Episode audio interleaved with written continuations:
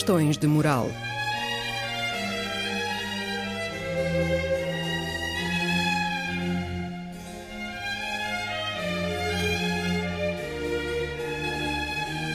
Escrito e apresentado por Joel Costa.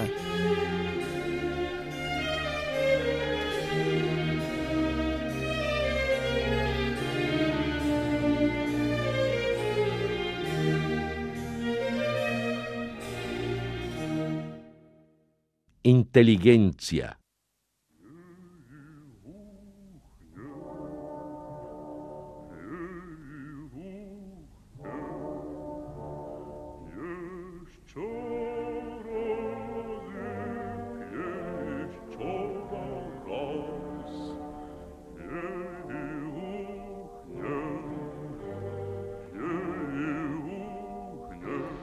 Assim, de modo empírico, Assim, sem a mais pequena pretensão de rigor, diria eu que o termo inteligência, aplicado um tanto a esmo, ouviu-se frequentemente da boca da dita inteligência, designando embora outros, nos tempos últimos do fascismo, ou da ditadura, ou do regime autoritário, ou do que lhe quiserem chamar, enfim, do salazarismo. E eu não sabia que era um termo russo, ou pelo menos aparecido na Rússia oitocentista. Acho que tem que se lhe diga. E por isso me lembrei dele hoje.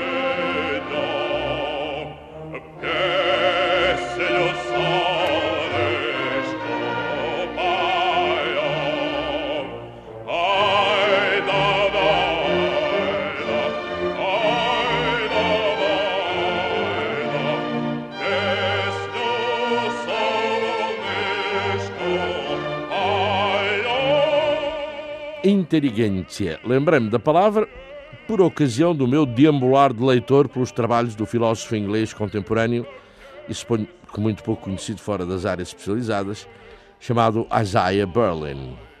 E sobrevoei um pequeno ensaio dele sobre a dita inteligência e achei útil, útil a leitura.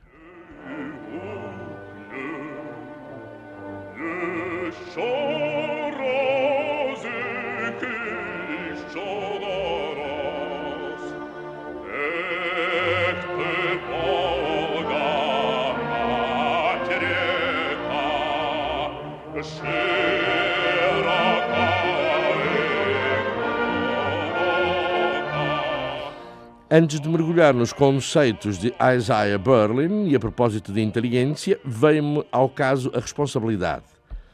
Hum, a falta da responsabilidade que resulta inerente a um certo estatuto pessoal e profissional, ou social, ou intelectual. Responsabilidade que se cola à pele do que é membro da inteligência, ou responsabilidade que é condição inextrincável do cidadão dito livre.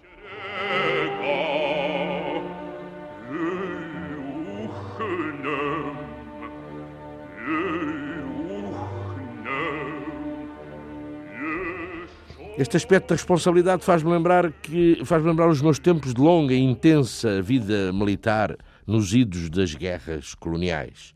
Ouvia-se então a cada passo, em vagarosas conversas mantidas por infindas noites, antes, durante ou depois da partida de King, e no contexto de uma relativa antinomia entre os militares que faziam a guerra por profissão e os que eram obrigados a fazê-la a contragosto, quer dizer, entre os militares ditos de carreira, do quadro permanente, os profissionais, a tropa e os milicianos, os que tinham a sua vida e que tinham interrompido a sua vida por mor da defesa da pátria em perigo.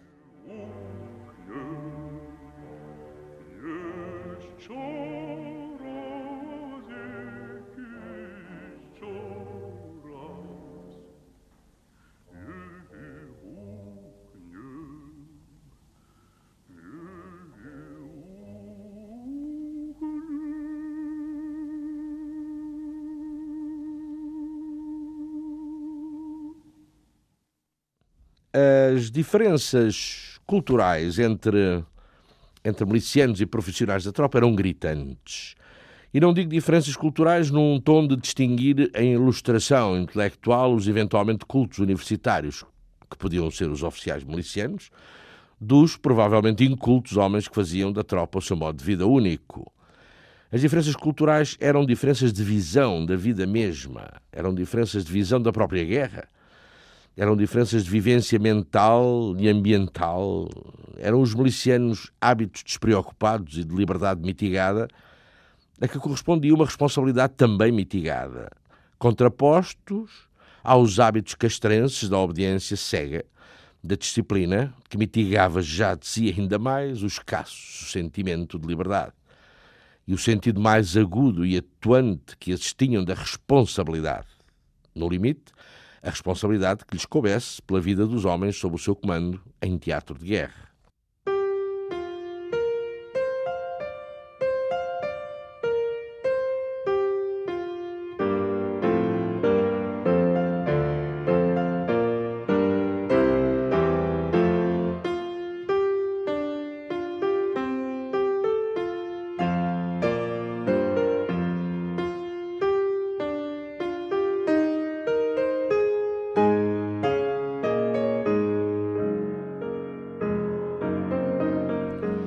O argumento, sempre muito amigavelmente esgrimido pelos oficiais e sargentos do quadro permanente em defesa da condição militar, era o de dizerem que o militar era um homem como outro qualquer, e sendo a profissão militar também uma profissão como outra qualquer.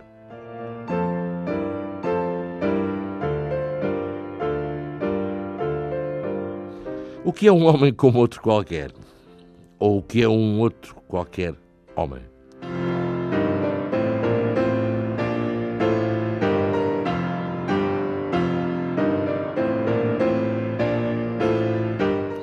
Que é uma profissão como outra qualquer?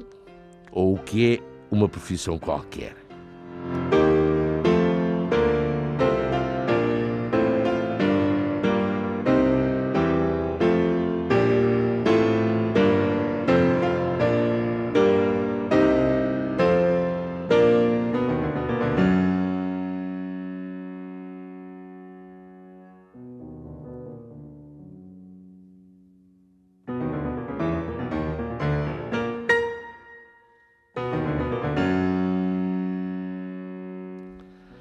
Desde logo, meditava eu com os meus botões, ao tempo, não existe nenhum homem que seja como outro qualquer. Pronto. Assim como não me parece que haja profissão que seja como outra qualquer. Um artista é um homem. Um artista é um homem como outro qualquer? Acho que não. A música, a pintura são profissões como outras quaisquer? Também, cá para mim, não são. É óbvio que cada atividade, é óbvio, tem as suas especificidades, assim como me parece óbvio que a especificidade de, a especificidade de cada homem lhe dita muitas das vezes o caminho profissional a seguir, escolhendo, logo que possa, a profissão que lhe corresponda ou que lhe responda mais satisfatoriamente aos gostos, às características pessoais e vocacionais.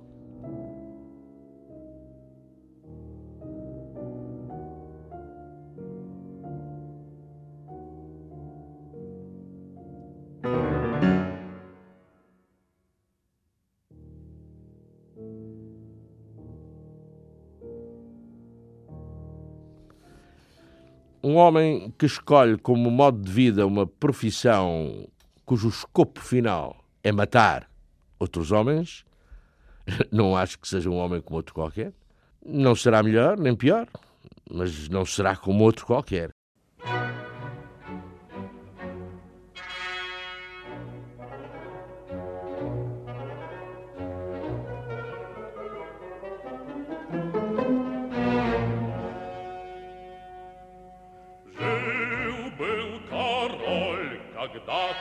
При нем плохо жила.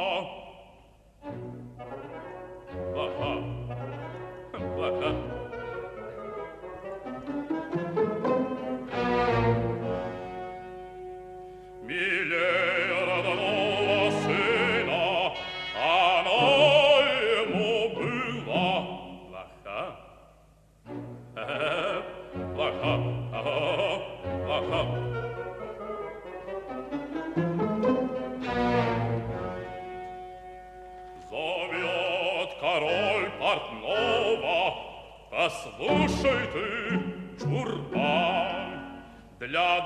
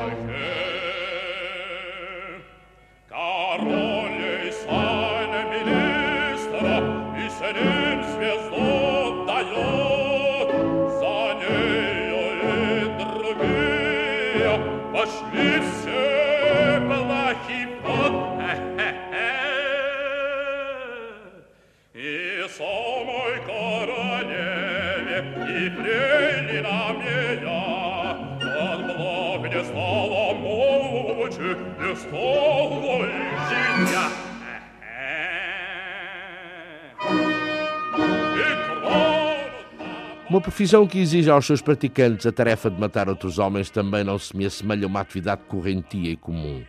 A menos que eu pense que o combater por obrigação inimigos, cuja visão de vida se opõe às que me obrigam a combater e a matar, seja um dado inerente à condição humana. Malraux escreveu bem sobre o tema.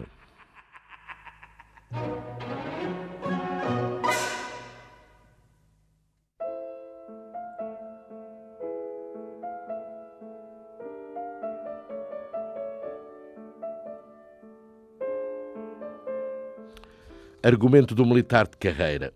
Um soldado não existe para matar. Matar não é necessariamente o seu destino de vida profissional. E eu penso, só se for um soldado de intendência ou de coisa administrativo, porque se não for, qual é, a última, a última análise, o, o seu destino de vida?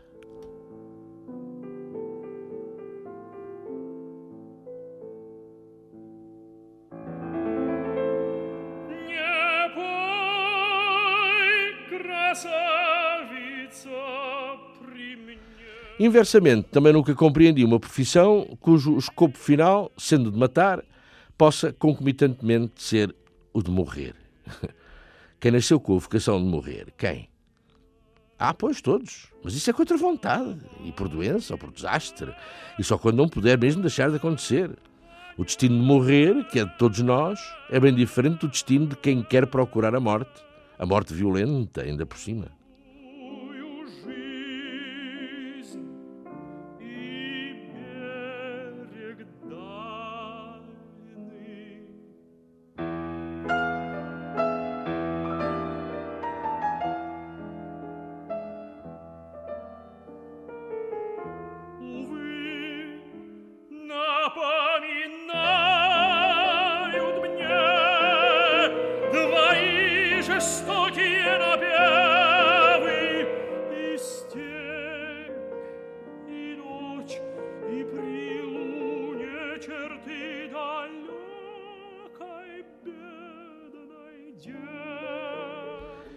Quem acha em si a vocação de poder morrer violentamente, soldado, santo ou mártir, é um homem como outro qualquer?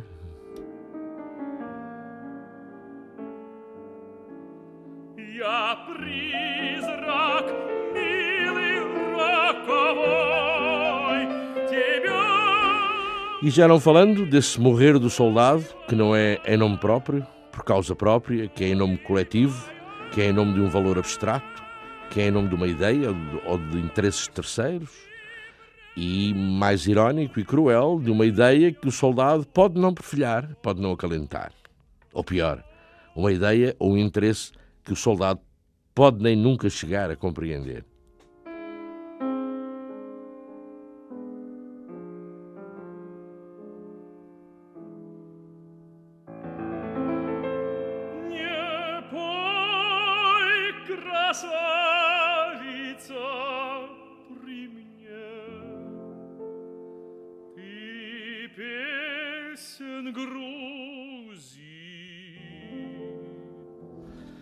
Será que uma hipotética vocação de matar compreende nos seus mentais labirintos a complementar predisposição para morrer? Qualquer homem poderá estar predisposto a matar em defesa própria, dos seus haveres, da sua família, ou, sim, também das suas ideias. Será essa disposição acompanhada da equivalente disposição de morrer?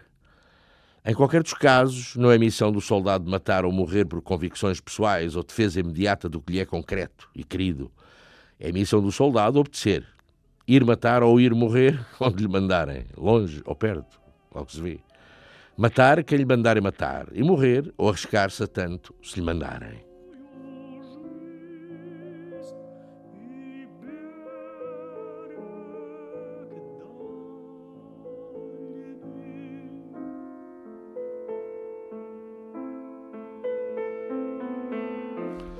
Isto para dizer que um membro de uma inteligência nacional incorpora responsabilidades inalienáveis para com a sua comunidade.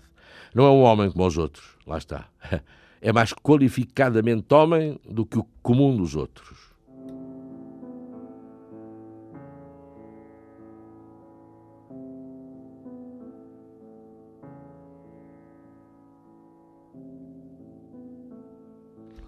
O que eu não sabia, ou se sabia não me lembrava, é que o termo inteligência é de proveniência russa e foi criado por volta da década de 1860 1870 e não designava necessariamente a comunidade dos sábios, das pessoas cultas e instruídas, nem os intelectuais em si mesmos.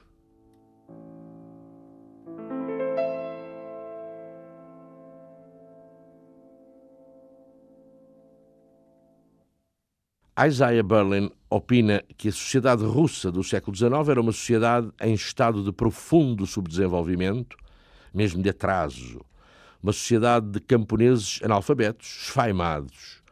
Uma sociedade de burocratas que porfiavam, enquanto responsabilidade moral, somente a conservação dos seus empregos.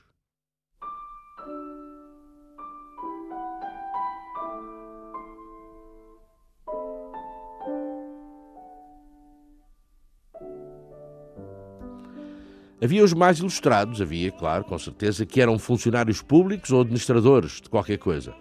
E, claro, havia aquela franja indispensável de profissões liberais, advogados, médicos, professores, agrimensores, engenheiros. Nenhuma nação atrasada, por atrasada, não é? Subsiste enquanto tal, enquanto nação, sem esses.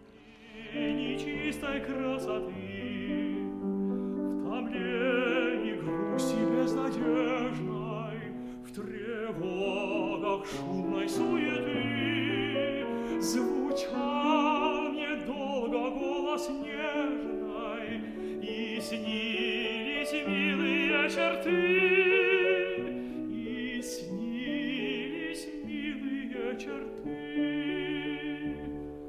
Шли годы, бурь, порыв мятежный, Рассеянный,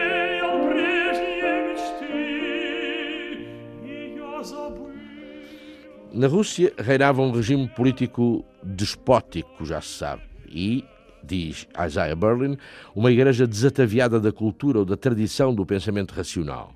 Uma igreja de santos e de mártires, se não mais de místicos e visionários supostamente iluminados. A disciplina intelectual e o corpo doutrinário próprio da Igreja de Roma não os havia na Igreja Russa do século XIX.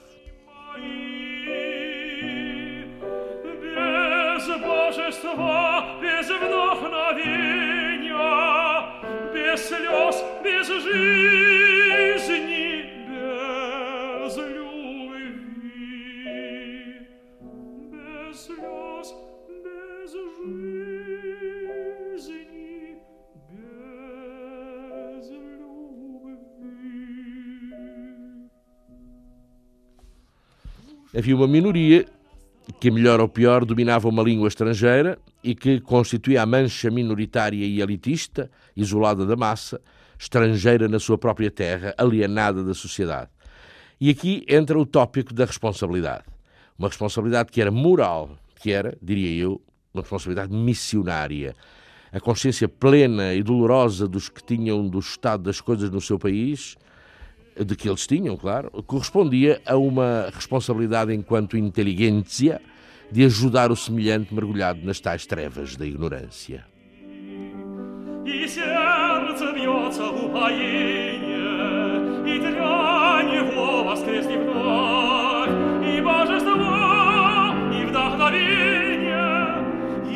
Os membros da inteligência não se poderiam considerar homens e mulheres como quaisquer outros.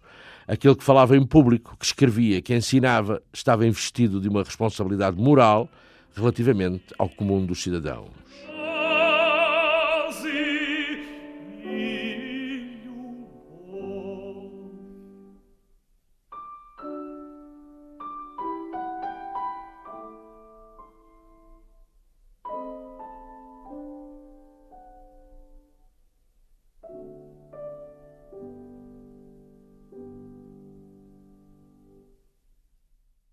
Tomando Paris como exemplo, talvez aí não houvesse o que na Rússia seria designado por inteligência. Paris era um mundo naqueles anos 50 e 60 do século XIX, um mundo em si. Paris era um livre mercado de ideias, de estéticas e de experiências filosóficas e sociais. As doutrinas e os credos permutavam-se, debatiam-se, não criavam uma ideologia específica. A sociedade não se deixava dominar por cartilha alguma ou conceito principal e hegemónico.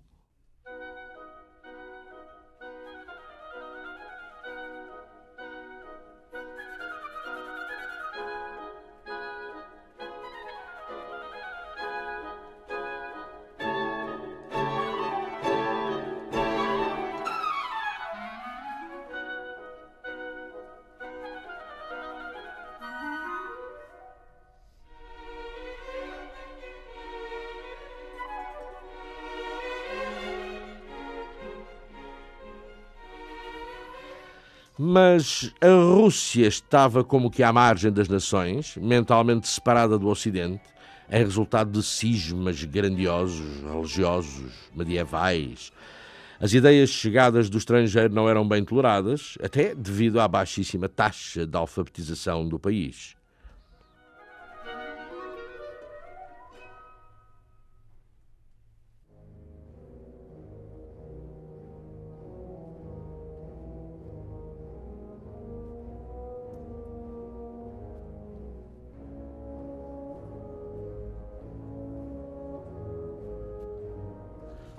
Mas se uma ideia chegava do Ocidente e caía no vazio fértil do meio, do meio russo, era acolhida apaixonadamente pela minoria da inteligência e transportada às suas últimas consequências. O russo era um povo ignorante, sim, todavia pletórico, intelectualmente virgem, todo ele energias e sempre em busca de uma luz, ansioso por abraçar uma teoria que lhe fosse guia de vida, ainda que teoria ultrapassada, ainda que teoria fantasiosa. Era assim a Rússia ao virar da primeira metade de 800.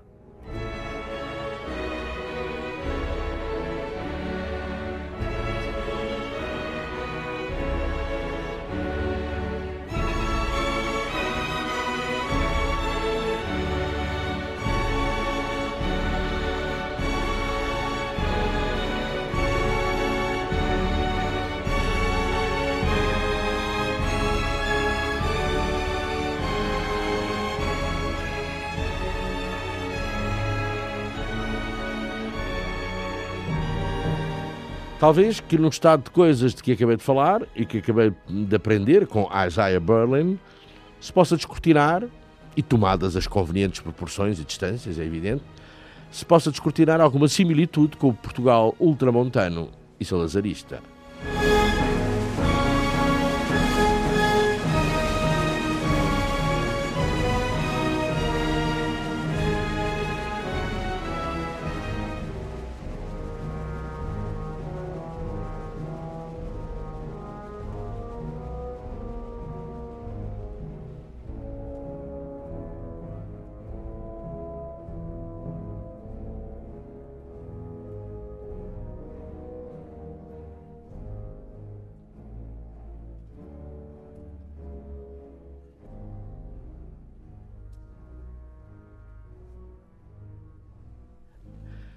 A inteligência russa experimentava uma autêntica obsessão pelas teorias.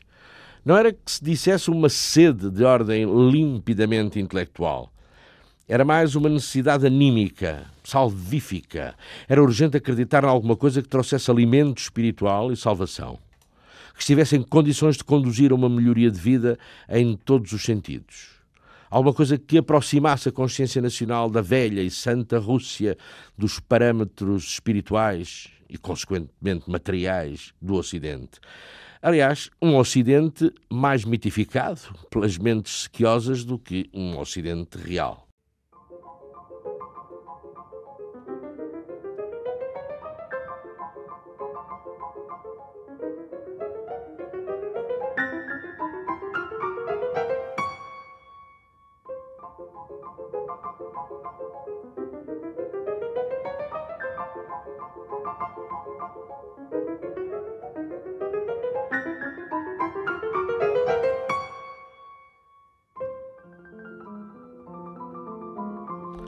E os jovens eram pró-ocidentais, tal como os jovens um nadinha mais esclarecidos do meu tempo salazarista gostavam de se ter como estrangeirados, fosse no que fosse, dos automóveis e das roupas à literatura à la page, com as novidades intelectuais últimas chegadas da Sorbonne, o existencialismo, o surrealismo, o estruturalismo e outras coisas do género que fossem facadas para a anti-inteligência do regime.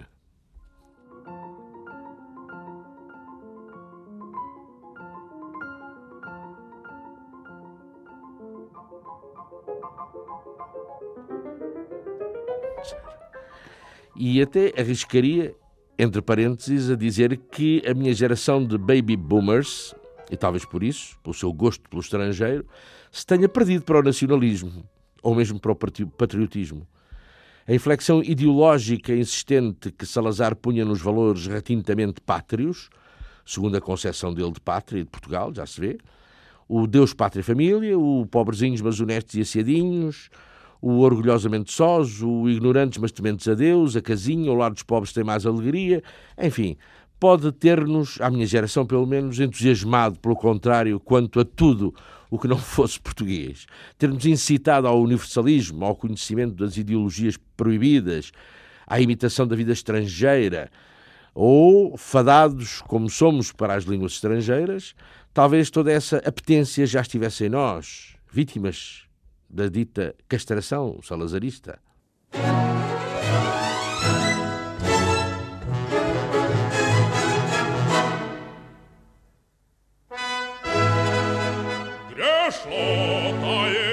скуки не люблю, а так, как игр князь и дня бы я не прожил. Забавой княжеской люблю потешить сердце, люблю я весело пожить. И только в сестре окна земного пути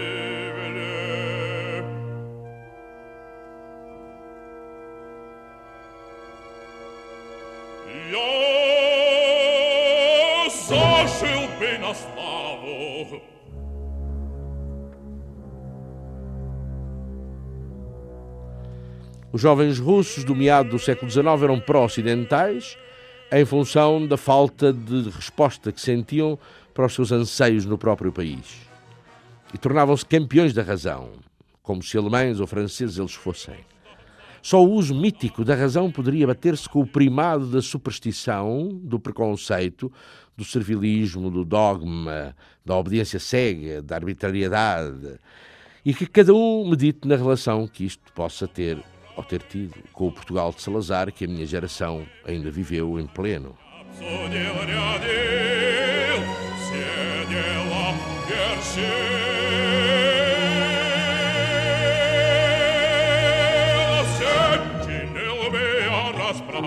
как пришлось бы мне по нраву, всем бы сочинил, всем вином паял, пей, пей, пей, пей, пей, гуляй!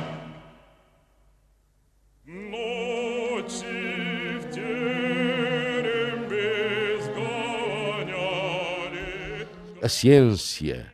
O jovem russo de 1870 acreditava cegamente na ciência moderna e tinha uma inquebrantável fé em que o destino da humanidade era o progresso. Sabiam dos pensadores do Ocidente que, que haviam tergiversado, menosprezando a razão e regressando às fontes religiosas, dogmáticas, filhas da intuição, e refutavam isso.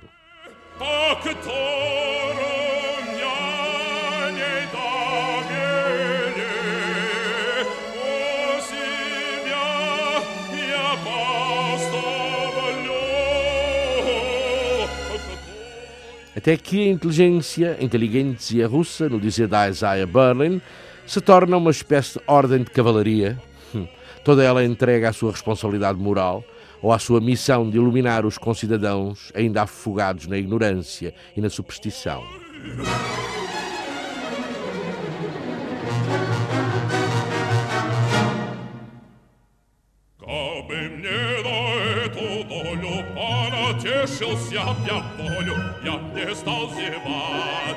A inteligência russa de meados de 800 era um grupo de cidadãos que quase se poderia dizer formavam um Estado dentro do Estado, cercados por todos os lados, isolados, que se sentiam numa sociedade que resistia com ferocidade a qualquer organização racional da vida.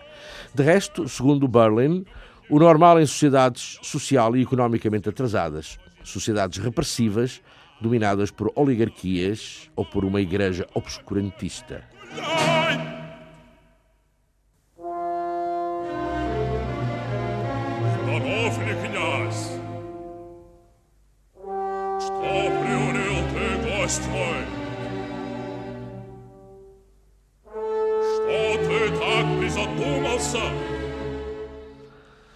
Também em Espanha, pelo mesmo século XIX, houve uma inteligência.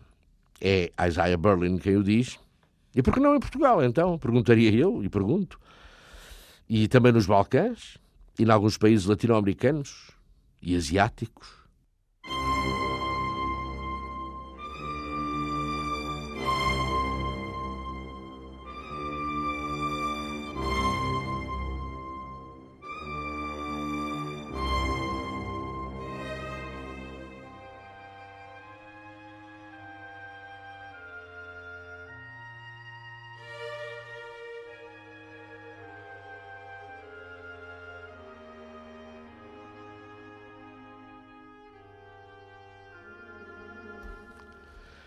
Nada do que se disse, ou que eu disse, acontecia em França, e menos ainda em Inglaterra.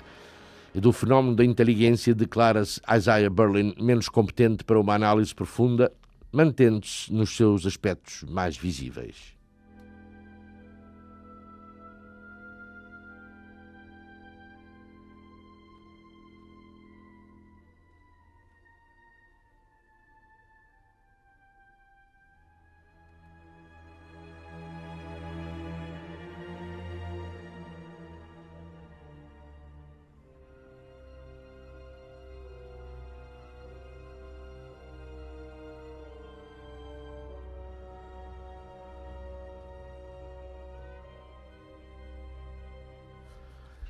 Quando um homem fabrica um vaso de prata, imagem de Berlin, só é legítimo que se lhe peça uma coisa: que o vaso de prata seja um belo vaso de prata.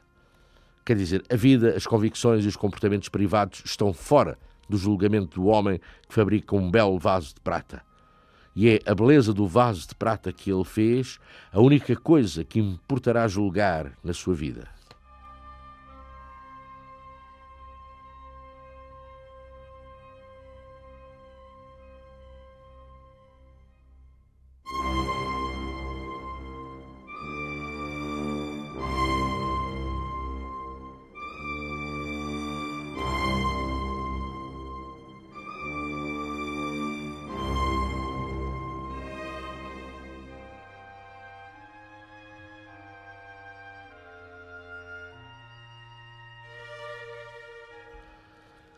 Como os escritores franceses dessa época, que trabalhavam no pressuposto da arte pela arte e cuja atividade avaliável, julgável, por assim dizer, era escreverem numa linguagem clara, com força expressiva e com beleza. Viam-se a si mesmos como artesãos que produziam um certo objeto e queriam ser julgados simplesmente por uma bitola literária e artística. Acontece que os russos da época de que falo repudiavam esta simplicidade de juízos.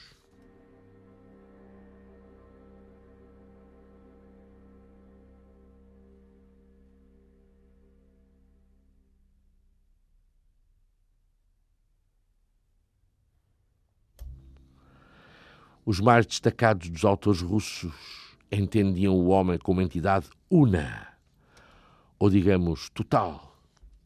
O escritor seria julgado também pela sua responsabilidade social. Quer dizer, julgado pela sua obra, pela sua vida e pelas suas opções sociais. Qualquer tentativa de compartimentação na pessoa de um criador era repudiada. A compartimentação do indivíduo era igual a uma mutilação e a um entorce da sua verdade mais profunda. É um lado importante da concepção russa de inteligência. E, como exemplo desses destacados escritores, Berlin inclui Tolstói, Gogol, um pouco Chekhov, um pouco Gorky. Seria dessa estirpe o escritor tipicamente russo da época e o que o distinguia do escritor ocidental.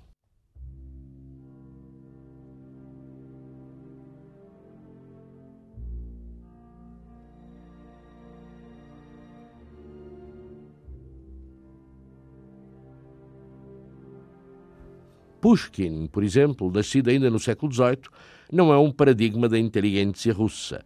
E os citados Tolstói, Gogol, Gorky e Chekhov recusaram a sua qualidade de membros da inteligência e rejeitaram mesmo a ideia da existência de uma inteligência.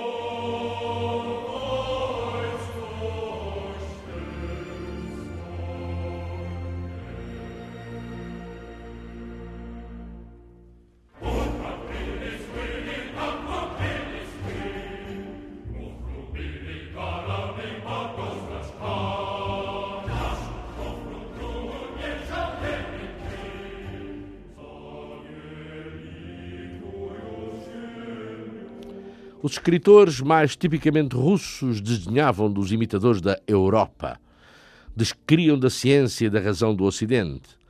Esses outros escritores russos, imitadores do estrangeiro, não compreendiam o que fosse a vida interior de um homem, e desde que essa mais entranhada e profunda vida interior em nada se relacionasse nem com o progresso, nem com a ciência, nem com a razão.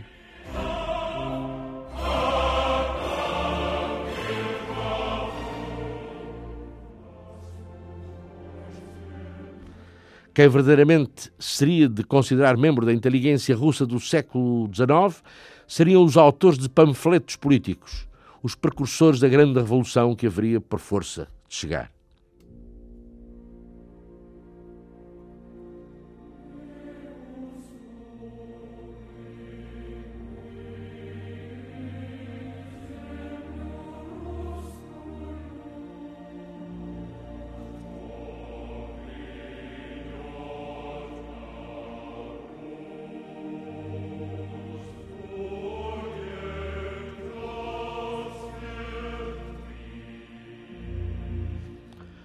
Os panfletários eram poetas, mas poetas comprometidos com a realidade social e nunca cultores à francesa da arte pela arte.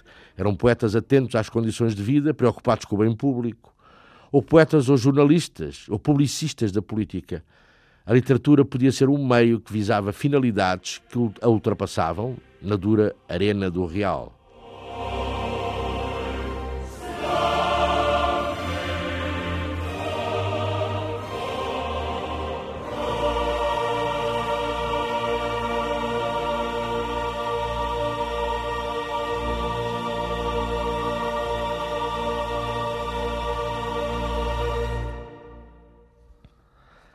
E Berlin evoca um outro, um outro pensador, este ocidental e inglês, pelo que me parece, Northrop Frye, que defende, defende a tese de os pensadores ocidentais, de uma maneira geral, tornarem a ciência como paradigma, a ciência factual, objetiva, não inquinada por influências nem juízos de valor, juízos de moral.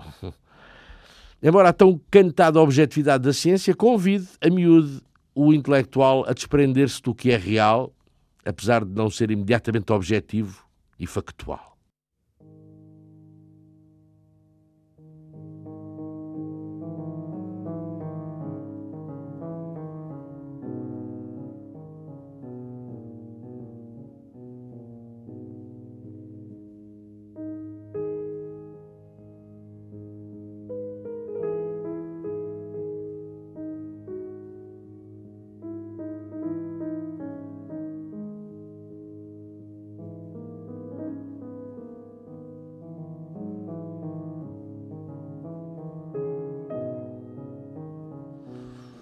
Cientista nuclear pode ser um desprendido. Isto no sentido em que tenderá a alijar dos ombros a carga de responsabilidade que lhe compete pelas consequências do seu trabalho. Um cientista nuclear pode sentir-se, pela natureza e objetivos do que faz, imune a críticas ou a responsabilidades de ordem social. Existe para descobrir a verdade, seja ela qual for.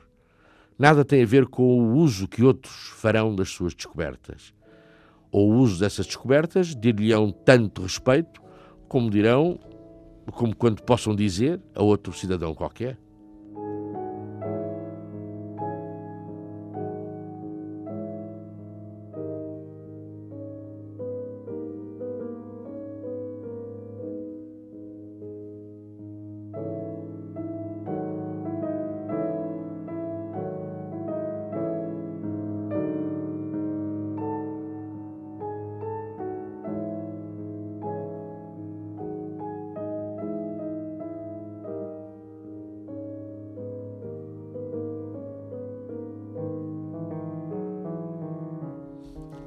Quem investiga na área da psique, outro exemplo, também reluta em admitir responsabilidades cívicas, ainda que as experiências destes investigadores possam proporcionar transformações horrorosas em seres humanos e conferir a certos indivíduos poderes muito perigosos para condicionar os homens e interferir nas reações deles.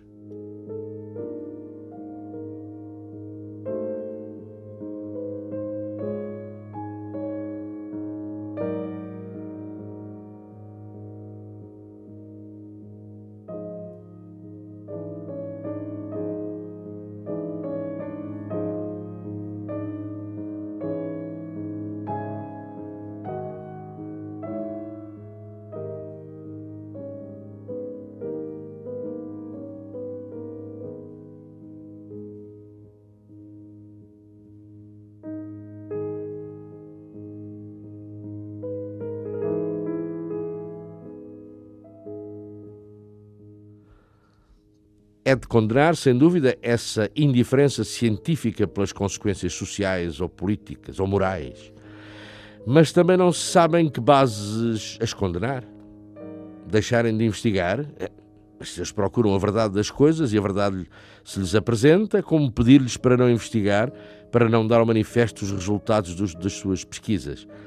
Ou condenar, sobretudo, e em primeira mão, os responsáveis, geralmente políticos, pela aplicação desumana e criminosa de algumas descobertas científicas.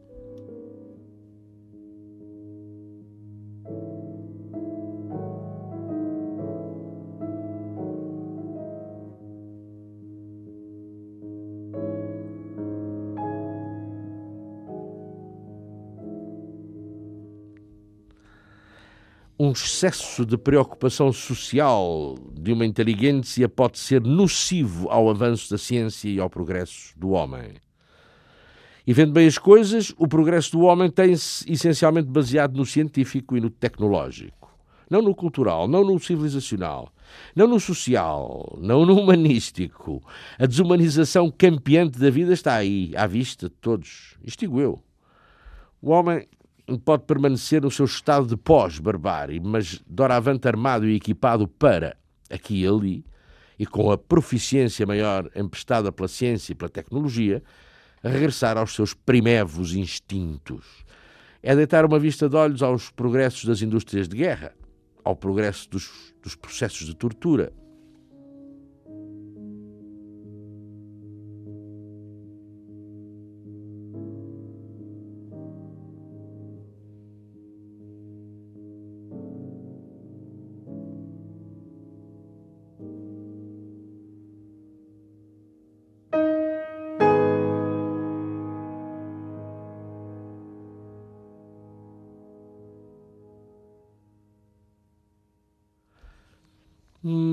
Mas a preocupação da inteligência com o social pode descambar num certo tipo de histeria. Quando artistas intelectuais resolvem encerrar fileiras em prol de uma ordem estabelecida, tudo isso pode desembocar num movimento de intolerância e pode atingir as liberdades. A inteligência pode ser reacionária, tanto quanto as pessoas cultas o podem ser, da mesma forma que os analfabetos.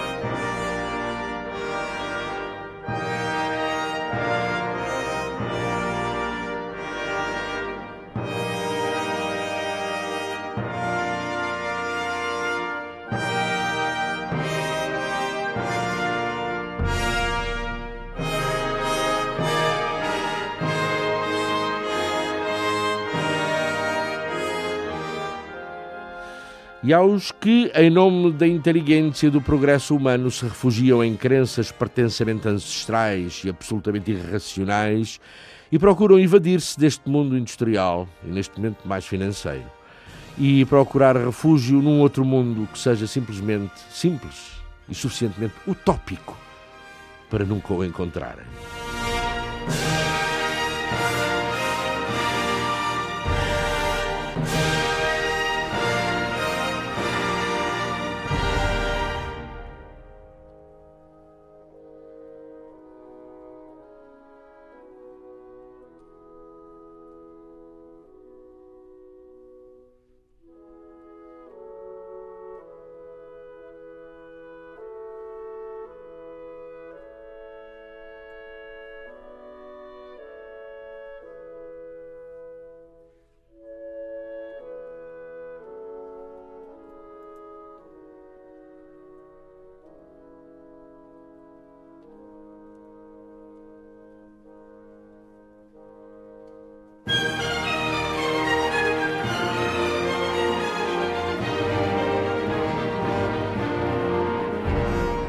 Mas não, não, se faz parte da inteligência unicamente pelo facto de se protestar contra isto ou contra aquilo, ou contra isto e aquilo.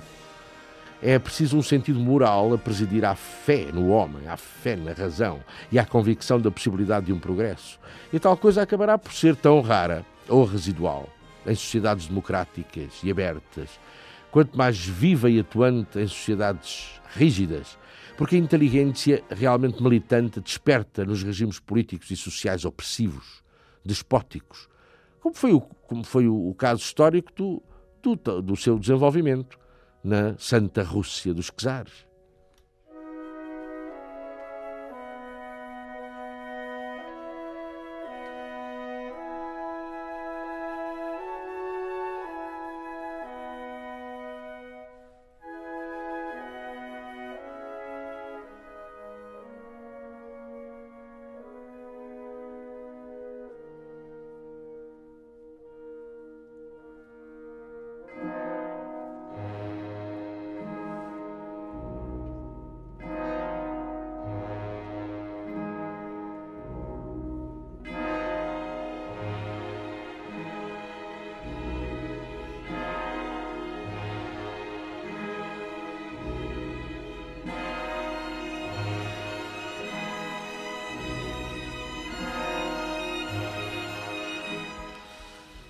Na Rússia do século XIX, alguém que fosse professor e só pelo facto de, no seu dia a dia, manejar as ideias, constituía-se em adversário temível do regime czarista.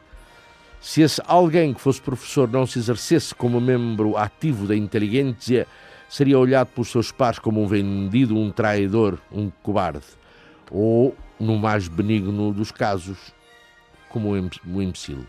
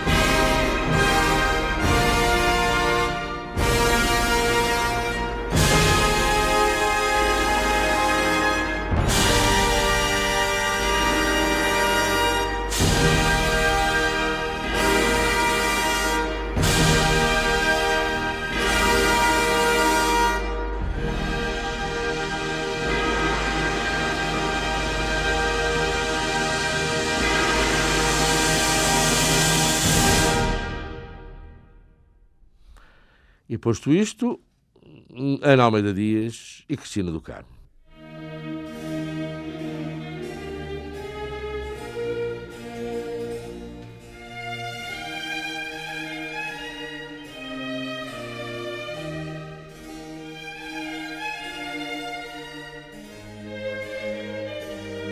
Questões de moral.